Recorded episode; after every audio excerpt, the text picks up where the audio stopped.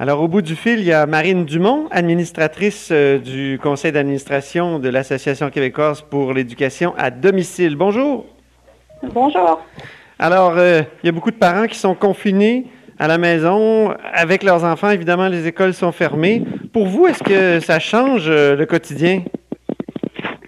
Euh, oui, évidemment, pour les familles qui font l'école à la maison, ça change notre quotidien, pas forcément dans la même mesure, euh, dans le sens où c'est des parents qui sont habitués à passer beaucoup de temps avec leurs enfants, euh, mais ça change parce que beaucoup d'activités des familles qui font l'école à la maison se situent en dehors du domicile. Oui, c'est ce que vous me disiez tout à l'heure hors des ondes, puis c'est ça qui est, qui, est, qui est, étonnant. On a l'impression, quand on dit l'éducation à domicile, que ça se passe à domicile, mais ce n'est pas vraiment le cas, en tout cas dans votre cas. Oui, puis dans le cas de, beaucoup de parents, il y a énormément d'apprentissages qui se font en dehors du domicile, dans les musées, euh, dans les associations communautaires, euh, dans des regroupements de parents. Il y a énormément de regroupements de parents qui se rencontrent sur des bases régulières. Euh, donc tout ça, ça se passe à l'extérieur du domicile. Par exemple, donnez-nous des, exemples de sorties qui sont forcément annulées cette semaine pour vous. Alors, toutes les sorties au musée, au théâtre sont évidemment annulées. Euh, on, a, des enfants qui font des activités extrascolaires, de la gym, de la danse, des cours de musique. Tout ça est annulé également.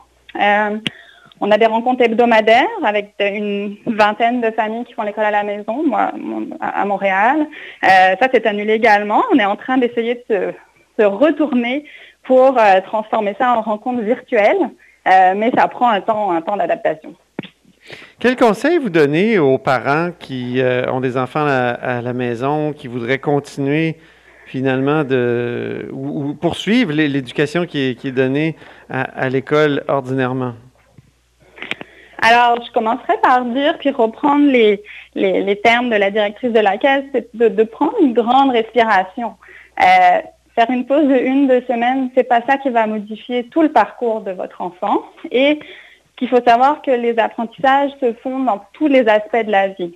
Alors, ce que je conseille, c'est euh, d'être très à l'écoute de son enfant, dans le sens qu'il y a des enfants qui auront besoin d'un planning, d'un emploi du temps plus structuré pour les rassurer. Et il y en a d'autres qui bénéficieront d'avoir quelque chose de plus flexible avec des activités peut-être plus éducatives, plus académiques, entrecoupées de moments de jeu euh, plus libres. Est-ce qu'il y a des, modèles? Par exemple, on sait qu'en France, euh, la télévision va être mobilisée pour aider les parents qui sont à la maison à continuer de, finalement faire, faire l'école à, la maison pour les, euh, jeunes. Est-ce qu'il y a des modèles? Est-ce que la France est un modèle? Est-ce que ce qui s'en vient au Québec, euh, ça, vous réconforte?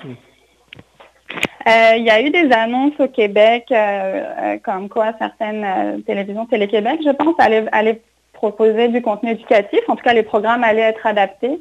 je pense que les professeurs vont probablement être appelés à peut-être fournir des, activités qui vont rester, de ce que j'en comprends de, de M. Robert, facultatives. Pour le cas de la France, les échos que j'en ai, c'est que beaucoup de parents trouve ça très lourd, toutes ces, toutes ces choses à imprimer puis à renvoyer à l'enseignant. Alors, on est dans une situation particulière.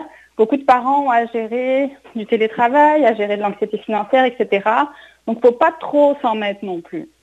Est-ce que la France en met trop, donc, sur les épaules des, euh, des parents? De ma perception euh, et des échos que j'en ai, c'est qu'il y en a beaucoup sur le dos des parents euh, avec d'autres exigences de télétravail et autres. Par exemple? Ben, par exemple, euh, j'ai eu l'écho de familles qui ont euh, euh, des exercices à faire avec leurs enfants de manière quotidienne et gérer cet élément-là avec des parents qui sont peut-être un petit peu déconnectés de ce que, fait leur, enfant au jour le jour à l'école ou qui ont peut-être moins de patience ou une espèce de pression pour fournir du, travail. Alors là, ça crée des, difficultés qui vont retomber sur l'ambiance familiale. Est-ce qu'on peut dire que vous, les, parents qui font l'école euh, au domicile, à la maison, euh, vous êtes avantagés dans cette situation actuelle? Euh, je pense qu'on peut dire que chacun peut, peut, trouver ses avantages. Je pense qu'on est avantagé dans le sens où on a l'habitude de passer beaucoup de temps avec nos enfants. Donc, tout ce qui concerne peut-être la gestion de, de, changement d'activité toute la journée, euh, de, savoir proposer des activités qui allument les enfants, puis d'avoir déjà des intentions pédagogiques, puisque c'est des projets euh, d'école maison. Le parent a réfléchi à, à, l'intention pédagogique avec ses enfants. Mm-hmm. Le débat au Québec autour de l'éducation à domicile, c'est souvent euh, le la peur que ce soit une façon de contourner euh, euh, les, contenus obligatoires de l'école québécoise, donc euh, de favoriser une sorte d'éducation illégale pour certains groupes religieux. Est-ce que qu'est-ce que vous répondez à, à ces, à ces craintes-là pour l'école à domicile? Euh, bah, en dehors de tout contexte euh, de, de, de COVID-19 actuel. Oui, bien sûr, oui. Euh, oui, je pense qu'effectivement, c'est des, des, craintes qui, qui, qui, ont été... Il faut savoir que l'école à la maison au Québec est encadrée. Euh, il y a un règlement qui est actuellement appliqué. Il y a un suivi des familles avec beaucoup d'étapes à remplir au cours de l'année, avec notamment des contenus à enseigner qui sont basés sur le programme québécois de formation. Est-ce qu'il est possible de suivre ce programme-là actuellement? Alors, euh, oui, euh, ça prend déjà une connaissance du programme. je ne sais pas si vous êtes familier avec le programme de, formation de l'école québécoise, mais, c'est un gros, gros, gros document. Donc, il faut se l'approprier. Euh, c'est tout à fait courant que des enseignants n'enseignent pas l'ensemble du programme. Donc, ce qui est admis, c'est qu'on doit aller remplir, en tout cas, essayer de rencontrer le maximum possible les objectifs du programme il y a des compétences. Si je peux prendre un exemple, par exemple, en français, euh, il s'agit de développer la compétence de lire des textes variés. Alors ça, c'est tout à fait quelque chose qui peut se faire à la maison. Oui, oui. Croyez-vous qu'il devrait y avoir des, comment dire, une suspension complète de, de, l'année scolaire avec ce qui se passe actuellement ou est-ce qu'il est possible de réchapper ça en faisant de l'école à la maison? Je pense que, ben, comme je disais tantôt, c'est mettre beaucoup de pression sur les parents de s'attendre à ce qu'ils complètent la même chose qui serait faite à l'école. Je pense que ça ouvre la possibilité à faire d'autres apprentissages, peut-être un petit peu plus euh, différents de ce qu'on fait à l'école, d'explorer d'autres domaines. Euh, je pense que tout dépend quand l'école va euh, officiellement recommencer.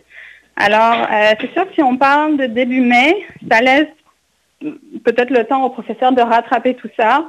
Euh, mais ça me paraît quand même compliqué. Euh, il y a d'autres provinces comme l'Alberta qui ont déjà annoncé que, que la fin d'année était, euh, était suspendue. Oui, oui, OK. Ben, écoutez, Madame Dumont, je vous remercie beaucoup. Bonne chance avec vos enfants. Vous en avez combien, vous, à la maison? J'en ai deux. Très bien. Ben, bonne chance et bonne chance dans cette crise. Merci beaucoup d'avoir répondu à nos questions. Merci. Bonne journée.